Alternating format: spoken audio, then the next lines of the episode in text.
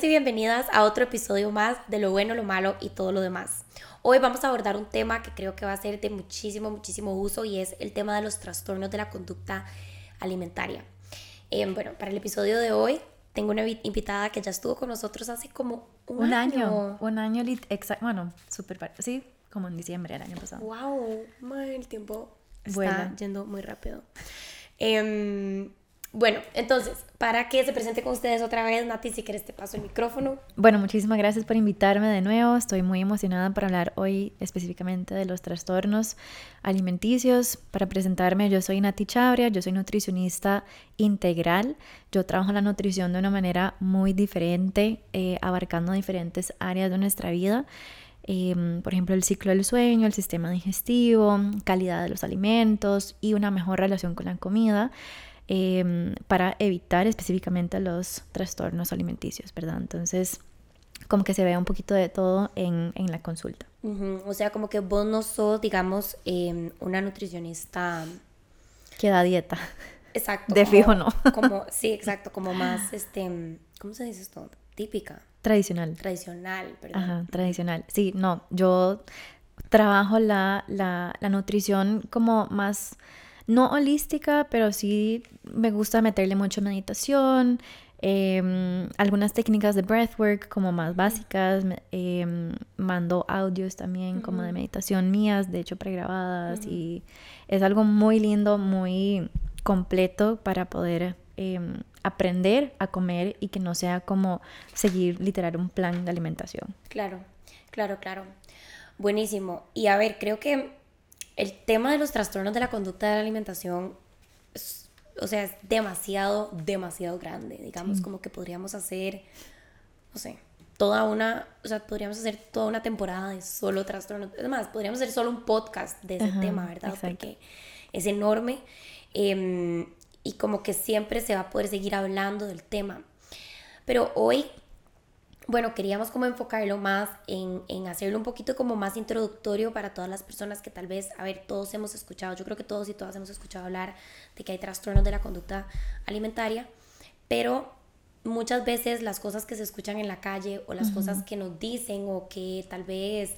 Eh, creemos son muy diferentes a la realidad y a lo que y a lo que digamos clínicamente se ha llegado a comprobar o se ha llegado a encontrar verdad es decir a veces tenemos como pedacitos nuggets de información verdad que eran que era lo que se creía tal vez en los ochentas y por alguna razón verdad se sigue repitiendo y ya pues no. Entonces un poco como lo que queríamos era desmitificar bastantes cosas que se escuchan en la calle y tal vez hasta creencias o prejuicios que que podrían tener acerca de los trastornos de la conducta de la alimentación. Em, y pues nada, ¿verdad? Si tienen preguntas o lo que fuera, al final del episodio nos pueden dejar algún comentario, nos pueden escribir a nosotras y demás. sí. Em, bueno. Empezando. Empezando. con todos los mitos que vamos a tocar hoy. Sí. Em, en realidad hay varios mitos. Yo creo que podemos empezar primero como empezar, empezar a decir qué es un trastorno alimenticio. Dale. De, de Número uno es una enfermedad mental, o sea, no es algo que la persona nada más decide tener. Eh, yo me acuerdo que cuando yo, bueno, yo pasé por varios trastornos alimenticios eh, por muchos años y de hecho una de las razones por las cuales yo me dedico hoy por hoy a la nutrición integral y de manera como más eh, holística. y completa eh, y no dando dietas fue porque por mi propia experiencia de tener una nutricionista que me mandaba un, un, plan alimenticio, una dieta que yo tenía que seguir eh, y bueno, obviamente eso generó con el tiempo un, una obsesión por mi imagen corporal, una obsesión por lo que yo comía y como por estar delgada. Entonces, no es algo que de la nada sucede, o sea, no es Em, porque yo elegí que, me pasara, ¿verdad? Sino que eso ya es que tenemos un gen en específico eh, y nada más eh, el ambiente o ciertos disparadores ambientales generan como el, detonante para provocar el, el TCA. Exacto, y creo que esto es súper importante porque, a ver, como hay estructuras cerebrales involucradas, sí o sí, ¿verdad?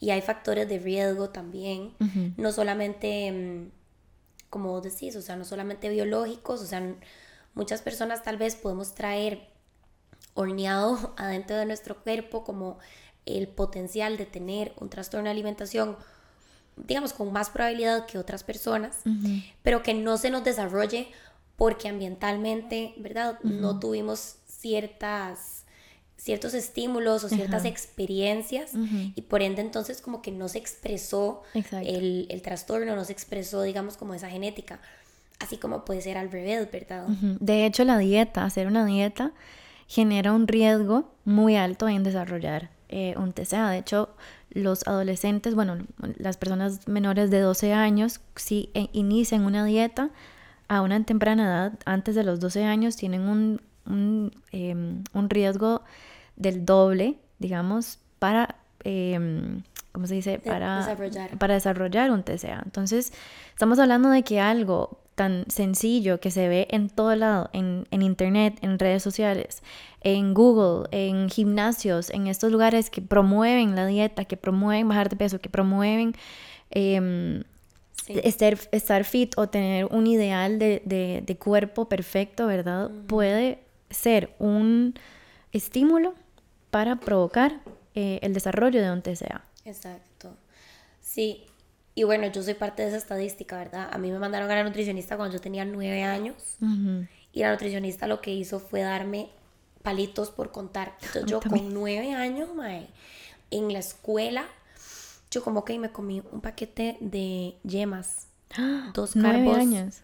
una grasa, así lo tenía que apuntar, o sea, yo lo tenía como en mi lonchera el, ¿verdad? El, no sé, porque es como un folletito. Sí. ¿Verdad? Bueno, no sé, para las personas que no, que no, que tal vez no saben de lo que estamos hablando, antes las nutricionistas, me imagino que tal vez todavía hay, pero, pero bueno, antes era como común que te dieran como un folletito, ¿verdad? De los intercambios que era como cada comida, entonces digamos, si te comías unas galletas, entonces era, no sé, como un carbohidrato y una grasa, entonces lo tenías que apuntar y la nutricionista te daba permiso de comerte tal vez solo dos grasas o cuatro grasas o tres carbos o seis carbos, lo que sea. Yo estaba haciendo eso a los nueve. Sí, es demasiado joven. Y obviamente para los 13 años yo ya tenía un trastorno de alimentación, ¿verdad? O sea, full. Pero qué fuerte porque también está muy normalizado. Es muy normalizado. Y de hecho la, la, mayoría, la mayoría de la gente todavía cree que estar saludable es hacer una dieta.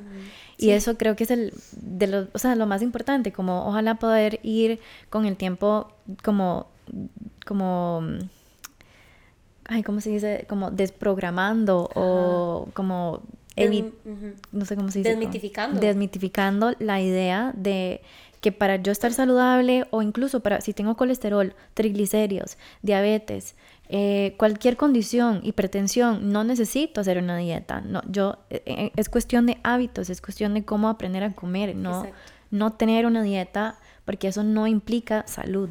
Exacto, es un cambio de, de, estilo de vida al final. Ajá, exacto. Sí.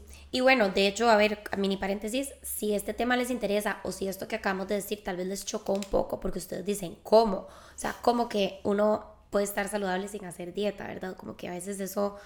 Eh, es un choque, sí. Es, un, sí, es un, sí, como que, ¿verdad? Eh, impacta un poco. Ajá, impacta.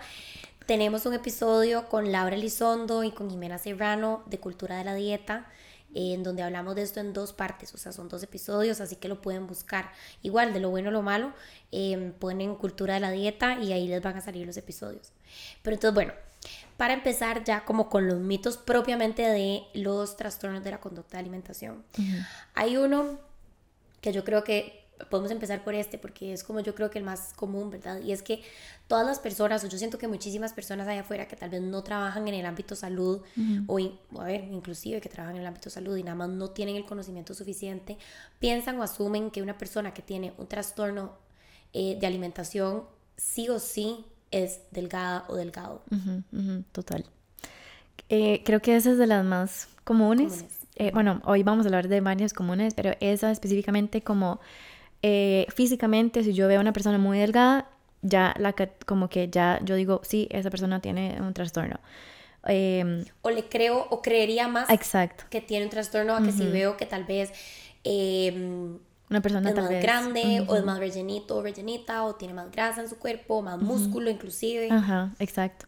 Sí, porque está la vigorexia, que, que es una persona que tiene en realidad mucho músculo y eso al final de cuentas es un trastorno, ¿verdad? Entonces, creo que em, es ir cambiando el paradigma de no como categorizar a la gente eh, por su peso o por cómo se ve físicamente para que tengan un trastorno, porque no solo existe, eh, si bien obviamente eh, está la anorexia nerviosa, ¿verdad? Y eso entendemos que hay una restricción, ¿verdad? Pero, y sí, va a haber una pérdida de peso significativa, no necesariamente es el único trastorno. Entonces, no porque una persona sea físicamente delgada, va a, le vamos a creer de que tiene un, un- un trastorno. De hecho, yo en realidad, eh, bueno, no sé vos, pero cuando yo tuve trastorno, tuve varios. eh, y en varias etapas de mi vida estaba o demasiado, demasiado, demasiado delgada o digamos ya un poco más grande o, o sea, como que mi peso Fluctuabas. fluctuaba. Igualmente tenía el trastorno, entonces no es... eh, y lo más probable a mí tampoco... eh, nadie me preguntó como, ay, estás... eh, no sé, estás más rellenita y, y todo bien, ya recuperas, ya, ya no saliste, ya no estás con el TCA, digamos. O sea, siempre era como, si yo estaba delgada, eh, lo más probable me, me iban a creer. eh, o si yo dejaba de comer o era muy picky con la comida también. Eso Sí, es algo muy común de... de TCA. Ujú. TCA es trastorno de la conducta alimentaria por cualquier cosa, los que nos escuchan y los que nos ven. Bueno, creo que existe como, y este, este, esta imagen, ¿verdad? En la calle de que, mm, sí, que la anorexia es equivalente a eh, una persona que ya se ve, digamos, en los huesos, ¿verdad? O sea, exacto. esta persona como que se le ven eh, todos los huesos del cuerpo, que está sumas, o sea, pero sumamente delgada, em, que tal vez no come absolutamente nada, ¿verdad? Y realmente, a ver, todo esto sí puede ser, Total. ¿verdad? Pero no es lo, o sea, no es, digamos, la definición. O sea, una persona cuando ya está en, en estados muy, muy, muy, muy avanzados, pues sí, se ve de, esa- de esta manera, ¿verdad? Y depende también, depende del trastorno. Y bueno, y depende del trastorno, exacto. Em, pero hay muchísimas personas, y justamente el otro día estaba leyendo, de hecho, un artículo de como un grupo de personas en Estados Unidos, no un grupo, o sea, millones de personas, que físicamente se ven grandes, o sea, son, son personas gordas, digamos, tienen altos porcentajes de grasa, em, pero tienen anorexia. Ujú. Y en el artículo lo que estaban comentando y lo que estaban contando era lo difícil que fue para ellos y para ellas em, lograr que los médicos les dieran la atención necesaria para su trastorno de alimentación Ujú. porque no les creían, porque no se veían delgados. Sí, eso, eso es uno de los mitos muy comunes actualmente y todavía, eh, de que si nosotros asociamos, o sea, si una persona sumamente delgada y una persona eh, de cuerpo mayor están a la par, digamos, eh, y las dos tienen un trastorno, la mayoría de la gente le va a creer a esta y no a esta, digamos, por cómo se ve físicamente. Y creo que eso, como para ir eh, quitando este paradigma alrededor de, la, de los trastornos eh, alimenticios, creo que es entender que no solo existe anorexia. Entonces el primer mito puede ser que eh, una persona delgada o una persona eh, gorda puede tener trastorno, alimenti- eh, trastorno alimenticio. No, no por su peso va a definir si tiene trastornos. O sea, hay, varias, hay varios factores que van a definir que una persona vaya a tener un trastorno alimenticio. Em, por ejemplo, obsesiones con la comida, este, que hace demasiado ejercicio, un miedo demasiado grande a engordar, obviamente que deja de comer, este, que tiene atracones, que come de manera, ¿verdad? Que no hay control sobre, como, como que pierden literal control con la comida eh, y se terminan purgando. O sea, hay un montón de diferentes tipos que no necesariamente es dejar de comer y ser eh, de un cuerpo en específico. Y el segundo mito es este, que hay varios trastornos, o sea, que no solo el peso, sino que no- el primer mito es el, el del peso, digamos, que no un peso, em, Un peso bajo no significa, ajá. o sea, sí, sí, un peso bajo no significa que vaya a tener anorexia o un trastorno en general. y un peso alto no significa que no lo tenga. Exacto. Hey, ¿de pura casualidad tienen mascotas? Si es así, el nuevo patrocinador de Lo Bueno Lo Malo les va a caer increíble. TobyPets.com es la tienda online para mascotas más grande de Costa Rica. Vas a poder encontrar gran variedad de alimentos, juguetes, accesorios y hasta medicamentos para tu peludito. No te preocupes por las presas, Toby te entrega a la puerta de tu casa. Si eres el pet lover que pasas chineando a tu mascota, no puedes perderte este cupón que te trae tobypets.com. Obtener un 5% de descuento en toda tu primera compra en Toby usando el cupón NPN. Solo tenés que ingresar a tobypets.com, agregar los productos al carrito en el checkout y listo. En Toby siempre te darán un servicio personalizado. Pero hay más. Si sos patron, TobyPets.com tiene una oferta especial para vos. No importa cuándo o cuánto compres, siempre vas a tener un descuento del 5%. Revisa tu correo y disfruta de los beneficios. Gracias a TobyPets.com, la tienda online para mascotas más grande de Costa Rica. Y el segundo mito es que hay no solo anorexia y bulimia como trastornos. Exacto. Está el trastorno por atracón, está el trastorno evitativo restrictivo de la ingesta alimentaria, está los trastornos de alimentación o del comer no especificado, que de hecho es está el trastorno por rumiación, el, el, pica, el trastorno por dismorfia corporal también, y están otros trastornos específicos de la alimentación y el comer, o sea, anorexia nerviosa atípica, bulimia nerviosa em, de baja frecuencia. Entonces, son diferentes eh, trastornos que tal vez no son calificados como específicamente anorexia, bulimia, eh, eh, trastorno de atracón, pero que igualmente califican como un, un, trastorno, que no tienen las características, las características específicas de cada uno de esos. Sí, y creo que esto es súper importante, a ver, hacer esta diferenciación, digamos, por ejemplo, yo voy a contarles un rápidamente de mi experiencia. O sea, cuando yo tenía, cuando yo estaba, digamos, en lo peor de mi trastorno de alimentación, que fue durante el cole, después em, me fui de intercambio a Francia y me gané 18 libras porque yo literalmente no sabía comer, o sea, como no, no sabía... O sea, mi, mi, mi, comida todo estaba determinado por una dieta, por restricción, etc. Entonces yo me fui a vivir con una familia a Francia y me obligaban a comer, digamos, o sea, no en mala manera, ¿verdad? Sino como que me decían como, hey, ti, vas a comer. Va a comer, ajá. Y bueno, en Francia comen como un montón de mantequilla, un montón de como pan, etcétera. Yo no hacía ejercicio, o sea, no, no hacía ejercicio allá, entonces bueno, la cosa es que me gané 18 libras. Ahora yo lo veo para atrás y yo digo, mae, fue lo máximo porque me comí todo lo que me quería comer y, ¿verdad? Pero cuando yo, eso, eso digamos que disparó en mí, como otra vez mi trastorno de alimentación cuando volví a Costa Rica, ¿verdad? Em, entonces, bueno, esas fueron como las dos, los dos periodos de mi vida donde peor he estado, digamos. Y yo no me veía, digamos, bueno, en el colegio sí, en el colegio sí, yo pesaba como 48 kilos, estaba hecho un hueso, ¿verdad? Ahí sí era como más evidente. Pero ya en la universidad obviamente tal vez como con ya más cuerpo de mujer, ¿verdad? Yo es, no me veía físicamente desnutrida, no me veía demasiado flaca, o sea, yo todavía tenía, digamos, em, digamos como piernas, nalgas, o sea, en mis brazos no se veían, o sea, como, ¿cómo les explico? Como que no era un cuerpo, ¿verdad? Que, que vos dijeras, wow, o sea, no, se le salen los huesos y se ve demasiado, no, o sea, se veía, digamos que sano, ¿verdad? Porque esto es lo que en verdad se piensa. Y a puerta cerrada, ¿verdad? Yo tenía una aplicación en donde yo contabilizaba absolutamente todas mis calorías. Em, no comía más de 800 calorías al día. Este, si tenía hambre, me tomaba tres tazas de agua caliente em, o café este, fumaba cigarro para que se me fuera el hambre, digamos, fumaba tabaco para que se me fuera el hambre, porque eso quita el hambre full, ¿verdad?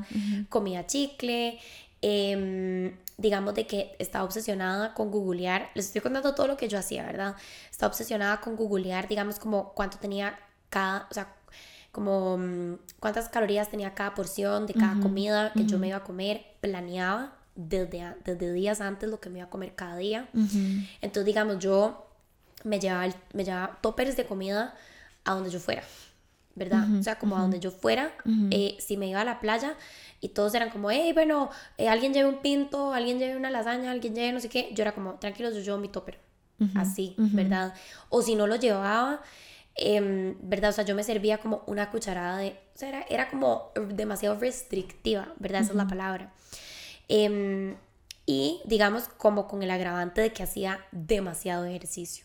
Y no cualquier tipo de ejercicio, ¿verdad? Yo hacía específicamente cardio, cardio que era lo que yo sabía que me que iba a quemar, digamos. Entonces imagínense que yo hacía la matemática de, mm, ok, si yo hacía, no sé, una hora y media de cardio al día, entonces yo significaba que quemaba 500 calorías al día y si ingería 800, entonces quedaba con 300, entonces eso era suficiente para yo quemar no sé cuánta cantidad de grasa. O sea, yo estaba obsesionada. Era demasiado el espacio mental que ocupaba en mi vida, el estar, digamos, sumando, restando, quitando, haciendo el, ¿verdad? Lo, lo que significaba entonces hacer ese ejercicio, etc. Entonces, creo que esto explica perfectamente por qué físicamente y por o sea, porque el peso no es, el, el tema del peso no es el trastorno de alimentación, ¿verdad? Porque yo tal vez, a, mí me pesaba, eh, eh, no sé, en el gimnasio me pesaban o me pesaba el doctor, digamos, y yo estaba en un rango de peso normal, o sea, bien, para, para, mi edad, para, para mi... Para, para los médicos estabas bien, digamos. para los médicos, digamos, yo no era una señal de alarma a nivel de peso. Sin embargo, yo a nivel mental y a nivel de conducta, estaba mal, ¿verdad? Estaba totalmente obsesionada, rumiaba demasiado sobre lo que me iba a comer. O sea, este, si yo me comía, digamos, como un postre o algo, me sentía pésimo. Me acuerdo una vez, a mí nunca me dio por, por, por vomitar, pero me acuerdo una vez que me comí un sándwich. Un sándwich. O sea, eso no es ni siquiera algo como grave, digamos, pero para mí era demasiado grave. Entonces yo me comí un sándwich y fui, me metí el dedo y me vomité.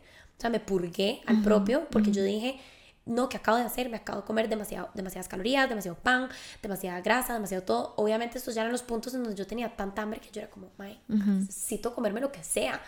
Pero de inmediatamente cuando lo ingería me empezaba esa La ansiedad, ajá, y esa culpa, entonces inmediatamente me tenía que purgar.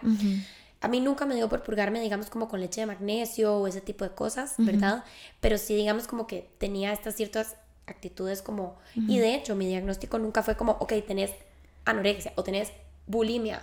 Mi diagnóstico fue como, de como no determinado, o sea, algo tenés, pero no lo podemos meter en ninguna caja porque no cumplía con los criterios clínicos. Y yo creo que eso también es importante hablarlo. Sí, es importante hablarlo porque igualmente yo, o sea, yo no era anorexia o bulimia o cualquiera de esos. Pero, o sea, es un eh, otro trastorno específico de la conducta alimentaria, ¿verdad? De, de que hay un control sobre la comida, hay una obsesión por los alimentos, hay un miedo muy grande por, por engordar, es verdad, y una obsesión por bajar de peso, por querer el cuerpo perfecto, por, por ciertas creencias que tenemos, ¿verdad? Em, y bueno, eso que mencionaste, yo también pasé por lo mismo, muy parecido de hecho, solo que yo evité ir a eventos sociales, o sea, hasta mi mm. propio cumpleaños yo lo cancelé y no fui. Em, incluso para el mundial cuando fue Costa Rica súper, creo que fue en el 2014, ajá, 2014 eh, me dijeron como Nati, jale a la fuente, no sé qué, y, mm, y yo me veía gorda y yo veo fotos ahora y yo estaba demasiado delgada, o sea, súper, súper delgada y yo me veía, yo me veía gorda y yo decía, no, ¿cómo voy a salir así? A mí nadie me puede ver, yo no quiero que nadie me vea. Entonces me mandé eh, pastillas, para dormir y era como que las 11 de la mañana y me fui a dormir y hasta el día siguiente. Y, y era porque no quería, o sea, era como que nada más quiero que el día de hoy se acabe. y, y, igual me llevaba mi topper a todo lado y algo curioso que nadie, nadie en mi familia lo detectó, nunca lo detectaban, era, ay, qué buena profesional es que es nutrición. Claro, buenísima, se controla todo, come perfecto, come eh, específicamente, eh, le encanta hacer ejercicio, eh, una excelente profesional. Y nadie veía lo que estaba realmente detrás, ¿verdad? De que no es normal tener una obsesión por la comida y creo que eso es algo, otro mito, de hecho, de, de tal vez incluso la, la, la, tal vez incluso la nutrición, que es como que tiene que ser de una manera donde hay que contar y que eso es, eso es bien, eso es normalizado y que no, eso más bien puede llevar a, al TCA. Y a mí, te lo juro, o sea, todo el mundo sea, llevaba mi topper y me decían, ay, ¿usted qué estudia o qué, qué hace? Yo, soy nutricionista. Ah, con razón. Sí, nadie lo veía como un problema, nadie decía como maestra, maestra. Exacto. No, era, era justificable. Era justificable. Porque yo era nutricionista, entonces me cuidaba demasiado. Sí, sí, yo creo que también hay muchas nutricionistas. A la mayoría, yo creo. O sea, porque es un, es un peso muy grande cuando uno estudia nutrición de que tenés que tener un cuerpo en específico, porque si no, entonces, ¿qué persona va a querer ir a la nutricionista? Porque el punto principal de la gente ir a la nutricionista es bajar de peso, no es su salud. Entonces, también eso a mí me afectó un montón. Y, y de hecho, yo nunca fui eh, esquelética, o sea, súper, súper delgada, donde la gente fuera a decir, ay no, o sea, hay algo está mal, ¿verdad? Sino que era más bien, a mí me dio trastorno, em, trastorno por atracón. También. Entonces yo comía y comía y comía, me purgaba, comía, comía, me purgaba, no comía nada al día siguiente. Entonces obviamente mi peso no iba a ser hiper delgado, sino que era un peso normal y nadie nunca, nadie nunca se dio cuenta hasta años después. Y es que creo que esto es, a ver, esto es otra cosa que pasa con los trastornos de la conducta de alimentación y es que la restricción tiene fecha de caducidad. O sea, es decir, llega un punto, a ver, llega un punto en donde el cerebro va a como take over, por así decirlo. O sea, va a decir, va a entrar como en modo sobrevivencia y va a decir, ok, no. O sea, aquí tenemos que comer porque el cerebro, a ver, es el órgano que está mm, encargado de que el organismo sobreviva, ¿verdad? Entonces va a llegar un punto en donde por más restrictiva que vos seas o por más restrictivo que vos seas con tu alimentación, va a llegar un momento, tarde o temprano, en donde va a haber un atracón. Y ojo acá, porque a ver, lo que es un atracón para una persona con anorexia puede ser una merienda para una persona que come normal, ¿verdad? O sea, yo me acuerdo que, o sea, vean lo que les acabo de decir, para mí un atracón fue comerme un sándwich. Exacto. ¿Verdad? O sea, yo sentía que me había pegado al pan, o sea, y que había, me había comido absolutamente todo y era, o sea, yo ahora me acuerdo y yo digo, mae, qué loco, como en serio, yo estaba en ese espacio mental porque yo lo vi como un atracón y era un sanguchito, digamos, normal, o sea, tamaño normal. Entonces eso también es importante porque hay personas, digamos, o sea, pero el atracón siempre llega, así sea distinto para una persona que para otra, ¿verdad? Entonces empiezan a como a desarrollar estas diferentes conductas que pertenecen a diferentes trastornos de alimentación. Y pues entonces ahí es donde cuesta un poco como tal vez definirlos o diagnosticarlos como lo que estamos hablando vos y yo, ¿verdad? O sea, es más complejo que simplemente decir, si no como, o si yo eh, me purgo, o si yo me atraco, o sea, es mucho más complejo que eso. E, eso es literal los comportamientos que nosotros vemos y que a veces no vemos, porque por lo menos a mí nadie me veía, todo era escondido o igual yo sacaba Google y era como cuántas calorías tiene, no sé qué, por porción, cuánto puedo comer y yo calculaba todo perfecto, mi día era, es más, cuando yo tenía el trastorno, yo era, yo creo que hasta mejor nutricionista que mi propia nutricionista, porque sabía... Estás obsesionada. Demasiado, o sea, era demasiado lo que sabía. Eh, pero algo importante y otro mito que quería agregar es que es severo. O sea, mucha gente cree que un trastorno por alimentación, número uno, la gente lo quiere tener.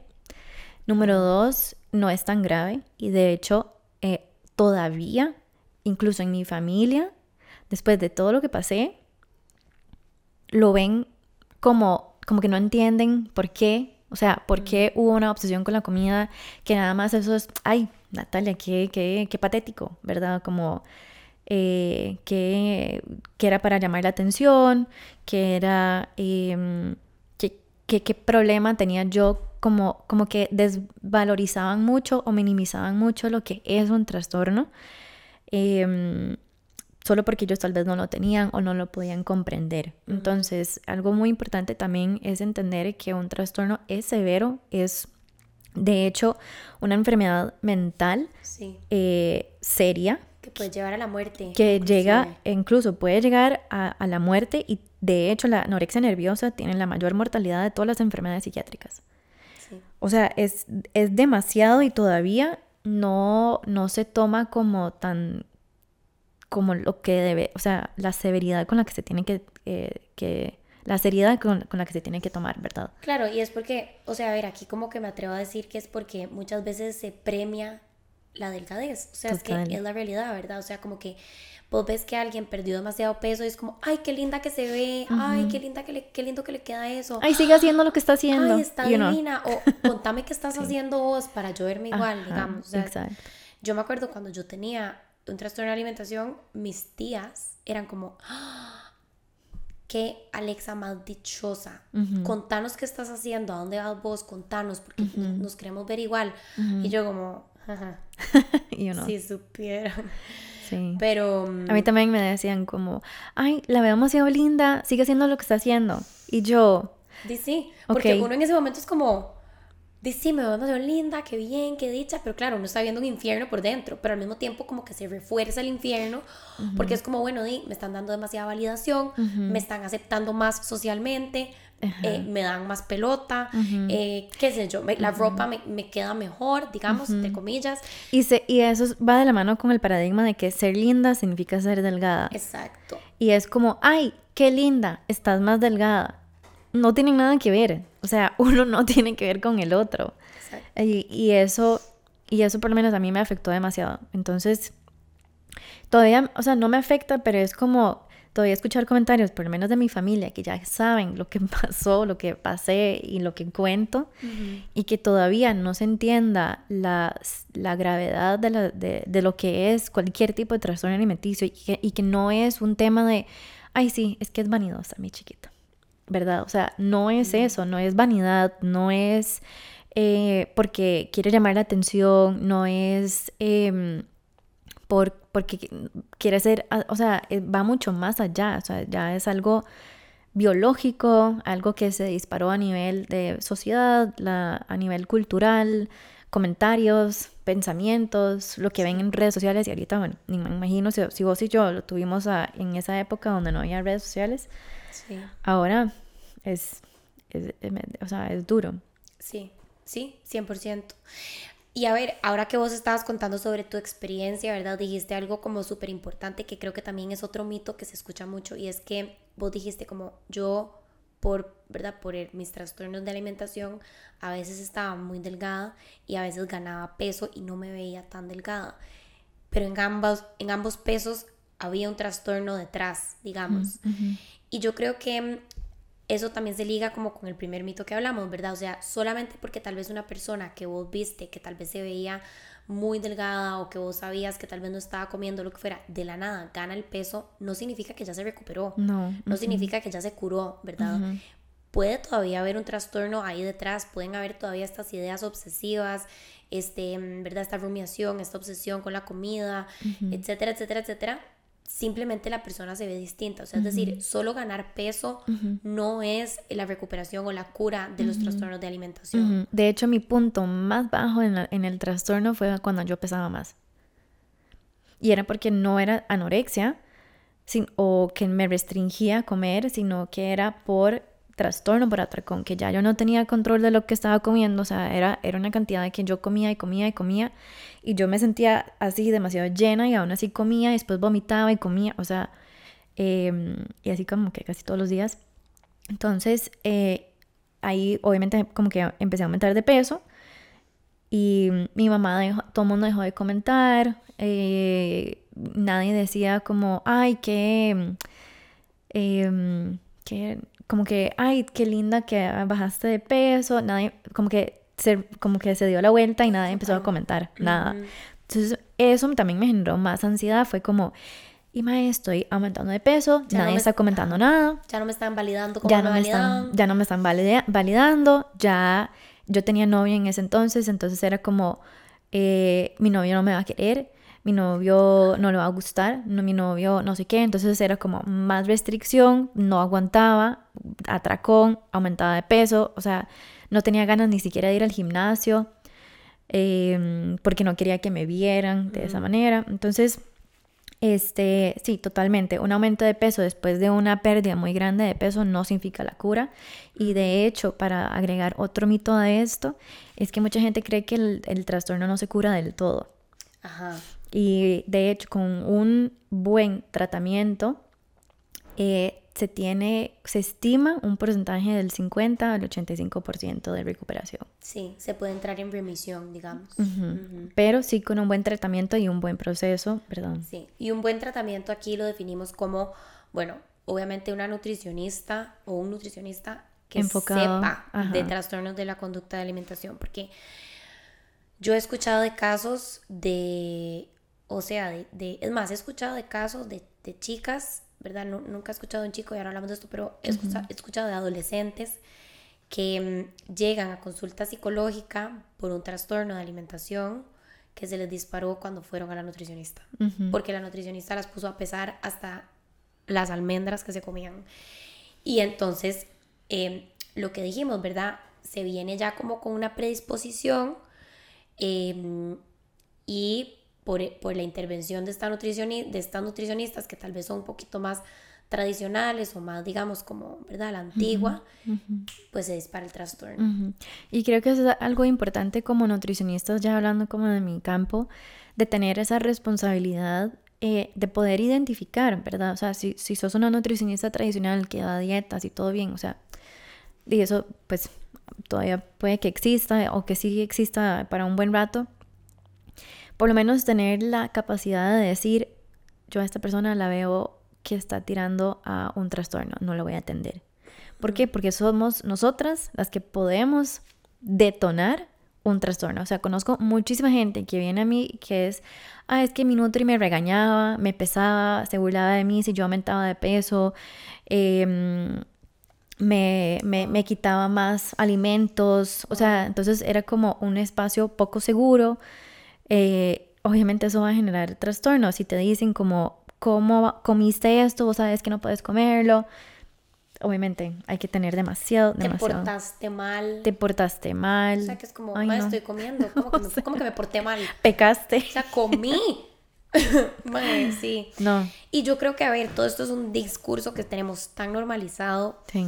¿verdad? Como que yo creo que para el resto de la vida vamos a seguirlo como como, de, no sé, como sí, como desnormali sí, como... desnormalizándolo, ajá, y dándonos cuenta que está demasiado mal, o sea, ¿cómo a mí me van a decir que pequé o que me porté mal por haberme comido un pinche pedazo de queque o unas papas fritas? O sea, como que al final la comida es comida, ¿verdad? Obviamente va a haber comida que tiene un valor nutricional más alto que, que otra, pero ninguna es mala. ¿Verdad? Ninguna es una comida mala, ninguna es una comida que es un pecado, ninguna es una chanchada, ¿verdad? Que eso es algo que también oímos demasiado en, en la calle, ¿verdad? Como, como, a ver, no, ¿verdad? Como... Incluso pasa mucho que de hecho subí un día de estos algo a, a, la cuenta que era como que vos estés comiendo un postre y yo diga, ay no, eso te está súper cargado en azúcar. Y la persona comiéndoselo, o sea, esos son típicos comentarios que uno tiene que empezar a concientizar y a, analizar lo que antes que lo que voy a hablar, si tiene sentido lo que voy a hablar, si es algo bonito lo que voy a hablar, si, si es necesario, ¿verdad? Si aporta algo a, la persona. Em, porque esos comentarios van a generar un, un, odio a la comida, un miedo a la comida. Sí, y también analizar por qué me incomoda que alguien se esté tomando una, no sé, fantaúa. Exacto. Digamos, o sea, porque a ver, contexto, digamos, yo em, no tomo fantaúa porque una vez un profesor me enseñó la cantidad de, azúcar. de azúcar que tenía y a mí me impactó tanto y yo no sé si estos serán como remanentes de mi trastorno de alimentación, pero simplemente me, le generé como una aversión, o sea, como asco. digamos, a mí me da, o sea, no me sabe bien, ya ni siquiera me sabe bien, la he probado. Y yo antes, o sea, hace como, hace no sé, dos años, yo veía a alguien tomarse una Fanta o sea, podía ser así, en una soda, o sea, como en cualquier lado. Y yo me sentía incómoda. Yo decía, mamá, ¿qué está haciendo? Esta persona, ¿por qué está todo?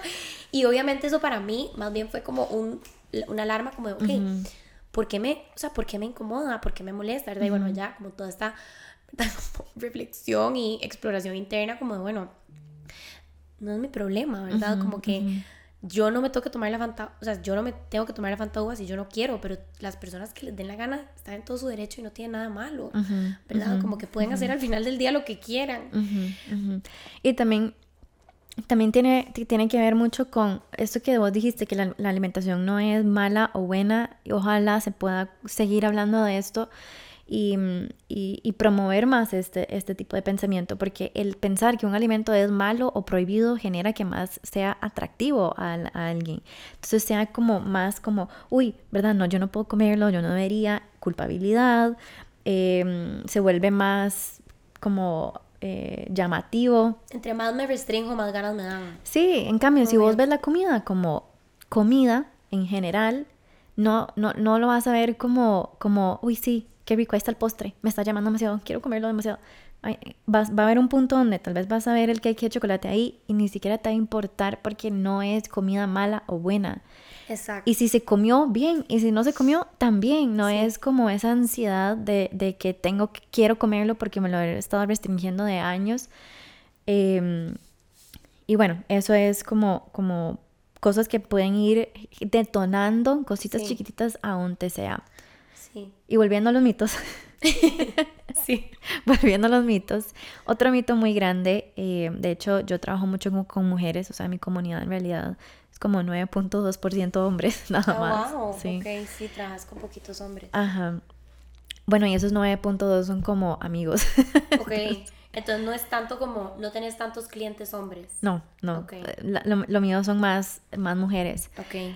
Eh, pero eh, se cree que un trastorno solo son en mujeres, ¿verdad? Este trastorno de alimentación solo está en mujeres y no en, en hombres. Y creo que eso también Em, es importante como ir eh, rompiendo el paradigma de que estos trastornos pueden llegar a estar en, hombres también.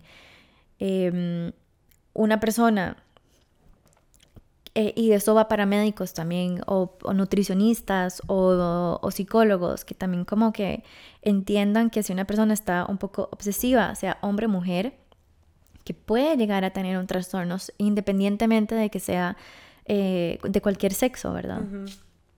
Exacto. Y esto yo creo que también es un tema grande porque también los hombres a veces... No acuden. No, ajá, no buscan ayuda, ¿verdad? Y creo que también el, a ver, como que en mi experiencia, digamos, en mi experiencia eh, clínica, yo en hombres lo que más he visto es eh, bulimia y trastorno por atracón, ¿verdad? Sí.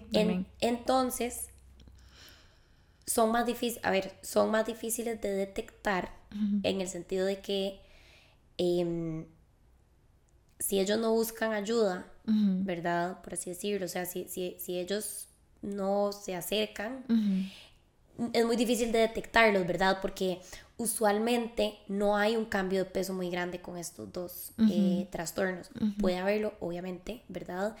Em, a veces van de la... Es que muchas veces también van de la mano, ¿verdad? O sea, como que hay un trastorno por atracón y luego me purgo, ¿verdad? Y entonces el peso se mantiene bastante parecido o suben un poquito de peso, pero no es demasiado, o tal vez inclusive bajan un poquito de peso, pero no es demasiado. Entonces como que no, no es tan perceptible como cuando tal vez vemos a alguien que se restringió o que se obsesionó a otro nivel y que entonces, ¿verdad? Son menos un montón de kilos y ya es un tema como de que, wow, o sea, ¿qué, le pasó a esta, ¿qué le pasó a esta persona? O ya no la debo comer o lo que fuera. Se puede ver incluso como que la ropa holgada, ¿verdad? Como que si la persona usa mucha ropa holgada, no sale tanto, le tiene mucho miedo al, engordar. Este... Eso es como más anorexia. No, trastorno por atracón. Por atracón. Ah, también. Y bulimia también. O sea, hay un miedo a engordar, hay un miedo, eh, hay una dismorfia también, como que uno se ve eh, diferente a lo que realmente es. La ropa, incluso para que no la vean a uno que aumentó de peso, también puede ser. Por ejemplo, yo eh, evitaba usar ropa muy tallada porque no me sentía cómoda, entonces mejor ropa floja, evitar salir también porque a veces cuando uno sale eventos sociales hay comida alrededor, entonces uno en ese momento no tiene como control de lo que hay, entonces mejor es como, no, mejor ni voy porque no quiero ni luchar conmigo misma. Este, y también esta obsesión por comer eh, saludable o el ejercicio. Eso pasa mucho también en los hombres. Eh, la vigorexia, que es como e, esta obsesión física, de que igual hay una dismorfia un poco eh, corporal, de que no se ven lo, suficientemente eh, musculosos y quieren más.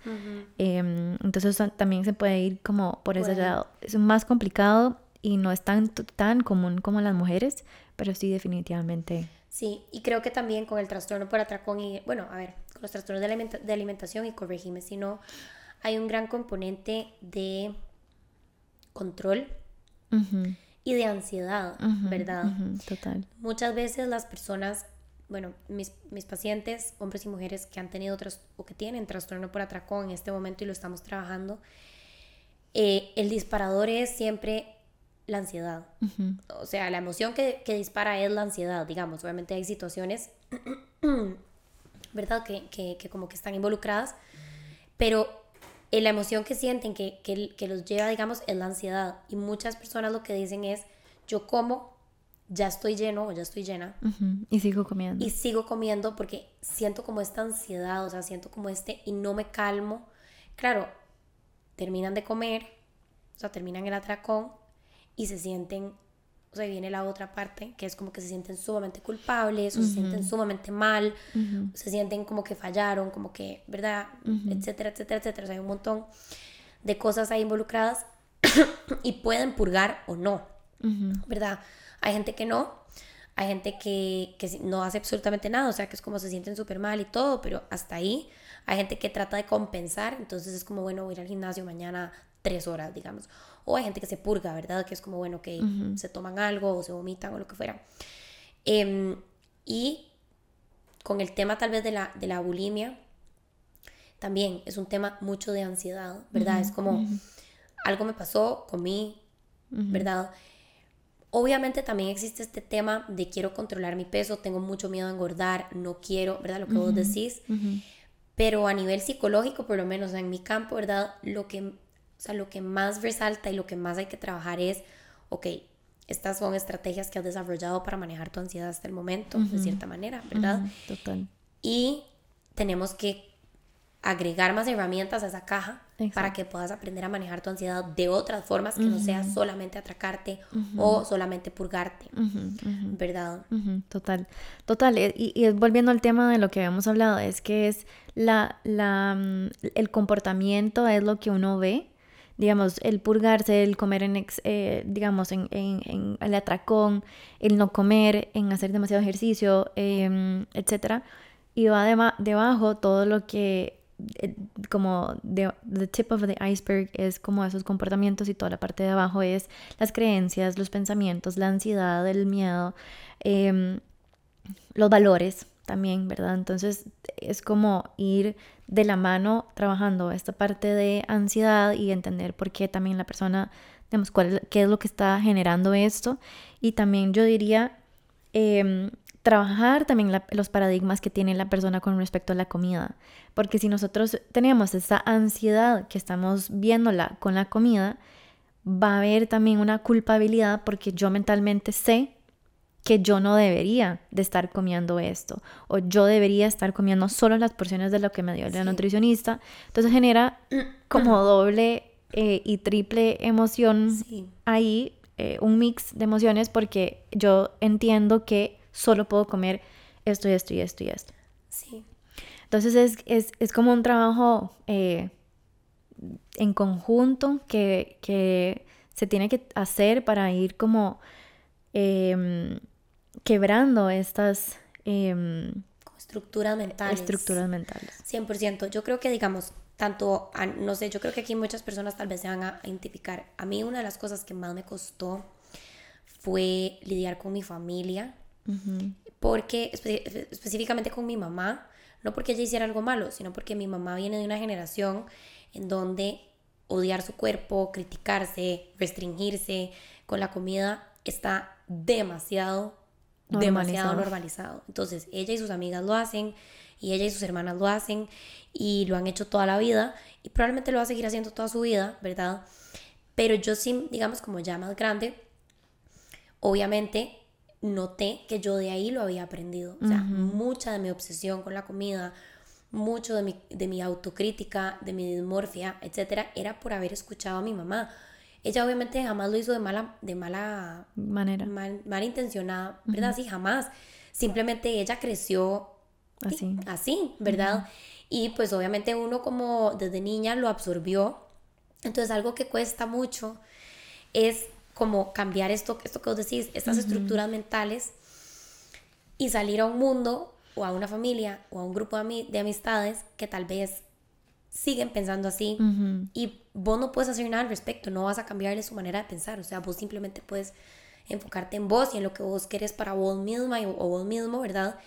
Pero digamos, en mi caso, ¿verdad? Mi mamá todavía se restringe, todavía se pesa, ¿verdad? Y para mí, digamos, pesarme es, o sea, yo, se lo juro que yo le camino a la pesa yo le camino a la pesa como si fuera un perro bravo, o sea, yo le camino así como... Porque para mí es así como, como algo que me dispara mucho, que en su, en su momento me disparó mucho y le tengo como, le tengo como cosita, ¿verdad? Em, mi mamá se pesa todos los días, como si fuera algo súper normal, ¿verdad? Bueno, está muy normalizado. Em, y yo no la culpo, ¿verdad? O sea, como que esta es simplemente la estructura mental que ella tiene, pero qué difícil que es cuando vos te recuperas de un, de un trastorno de alimentación o estás en o estás en medio de un trastorno de alimentación y te querés recuperar y te ves enfrentada o enfrentado a todas estas, digamos, estructuras de que son tu contexto al final del día, ¿verdad? Como que tus amigas o tu, inclusive tu trabajo, ¿verdad? Tu familia. Y ahí es donde se vuelve como un poquito más difícil. Sí, de hecho, eh, en adolescentes, bueno, vos y yo ahorita ya no, ¿verdad? Porque Em, ya somos adultas, pero digamos, si, si, fueran adolescentes, de hecho sí, sí se trata de que haya una participación de la familia. Eh, depende del caso también porque eh, hay que hacer como una, un, grupo, una comunidad de apoyo para que los padres también entiendan que, cuál es la dinámica que se tiene que hacer para apoyar al, al, al niño, al, al adolescente. Lo difícil también es cuando tal vez en tu caso y en el mío donde nadie sabía. Ajá. Donde nada más de, nadie sabía, nosotros no buscamos ayuda. O por venir decir, ¿verdad? digamos, en el caso de mi mamá, ella más bien como que aplaudía ah, que yo me restringiera, que yo me cuidara, me cuidara demasiado, que yo fuera demasiado al gimnasio, porque ella lo veía como lo que había que hacer, como súper bien, mi hija se está cuidando, ¿verdad? Entonces sí. un poquito más difícil. Eh, ahí sí es, es, más difícil. Lo, lo, bueno sería como, obviamente, que la familia lo note y lo lleve y entonces haya una intervención, eh, digamos, grupal con todos. Y creo que hablar como de todo esto, ¿verdad? Que hemos, que hemos como peinado en este episodio, a pesar de que, a ver, nos mantuvimos mucho como en la parte más superficial, ¿verdad? O sea, no profundizamos demasiado en los trastornos, no profundizamos demasiado en cómo se ven, qué es lo que se piensa, qué es lo que se hace, cuáles son las intervenciones y demás. Em, esto es importante porque creo que ahí afuera existe muchísima desinformación, ¿verdad? Y necesitamos empezar como a darnos cuenta de, de, antes de, ¿verdad? Pensar en siquiera hacernos como expertos o expertas, em, empezar a retar estas creencias o estas visiones tal vez un poquito sesgadas que tenemos de los trastornos de la alimentación tanto si somos padres de familia, hermanos, abuelos, em, hijos, porque la trastorno de alimentación no solo son adolescentes, eh, también puede ser en adultos mayores, eh, en adultos en general. O sea, yo conozco una señora de 80 años donde nunca se permitió comer un helado. Em, y bueno, ya ahora sí.